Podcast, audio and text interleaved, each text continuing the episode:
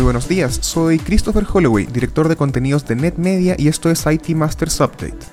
Cada lunes o primer día hábil de la semana revisaremos en 5 minutos las noticias que más impacto tuvieron en el mundo IT en la última semana, para que comience su jornada mejor preparado.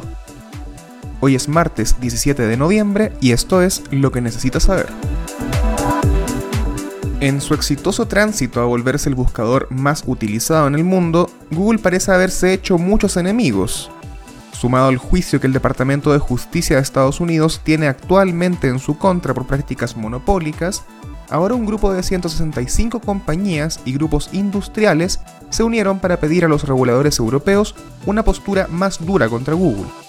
La acusación es la misma que la compañía enfrenta en su hogar, que estaría favoreciendo de forma poco justa sus servicios en el buscador. De acuerdo con información de Reuters, el grupo integraría empresas tanto de Estados Unidos como de 21 países europeos, quienes habrían enviado el jueves una carta conjunta a la comisaria europea de competencia, Margrethe Vestager. La danesa ya ha multado a Google con 8 mil millones de euros en los últimos dos años por prácticas monopólicas, Además, habría hace poco hecho pública la lucha que encabezará por regular a las grandes tecnológicas, así que la carta debe haber resonado bien con sus intenciones. Google ganó ventaja injustificada a través del trato preferencial de sus propios servicios dentro de las páginas de resultados generales. Esto lo consiguió mostrando distintas formas de resultados especializados agrupados.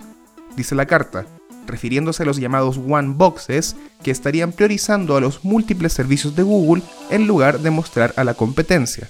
Los firmantes incluyen empresas como Yelp, Expedia, Trivago, Kelku, Stepstone y Foundem, y también incluyen 30 asociaciones industriales. Mientras tanto, Google se apresta a una dura batalla, como dejó ver una carta interna filtrada en la que Sundar Pichai adelantaba una fuerte estrategia de lobby para frenar las duras restricciones europeas. En lo que quizás sean las primeras señales prácticas de que Donald Trump está por dejar la Casa Blanca, algunas de las restricciones impuestas por su gobierno para compañías chinas comienzan a ablandarse. El sábado, Qualcomm recibió el permiso de Estados Unidos para vender chips 4G a Huawei, una de las compañías contra las que el gobierno de Trump más ha luchado. Recordemos que en mayo del 2019 Estados Unidos emitió una orden ejecutiva prohibiendo que las empresas hicieran negocios con Huawei, entre otras firmas chinas, debido a los potenciales riesgos para la seguridad nacional. Las medidas para los fabricantes se intensificaron este año, haciendo más difícil que cualquier chip electrónico llegara a las manos de Huawei. La compañía dijo en agosto que se le estaban agotando los chips por culpa de las sanciones. Esta licencia otorgada a Qualcomm uno de los fabricantes más importantes de la actualidad en lo que respecta a microchips, solo se remite a chips 4G, así que aún queda camino por recorrer. Este fue el año en el que el ransomware se coronó como el rey indiscutido de los ataques a las empresas, pero pocos han sido afectados tanto como la industria de la manufactura, que vio triplicarse el número de ataques públicamente registrados en 2020 de acuerdo con un reporte de la compañía de ciberseguridad Dragos. Los cibercriminales estarían persiguiendo principalmente los sistemas de control industrial, conocidos como ICS, que manejan las operaciones. La manufactura necesita tener tiempos de inactividad lo más reducidos posible, dado que en muchos casos cada minuto puede costar mucho dinero.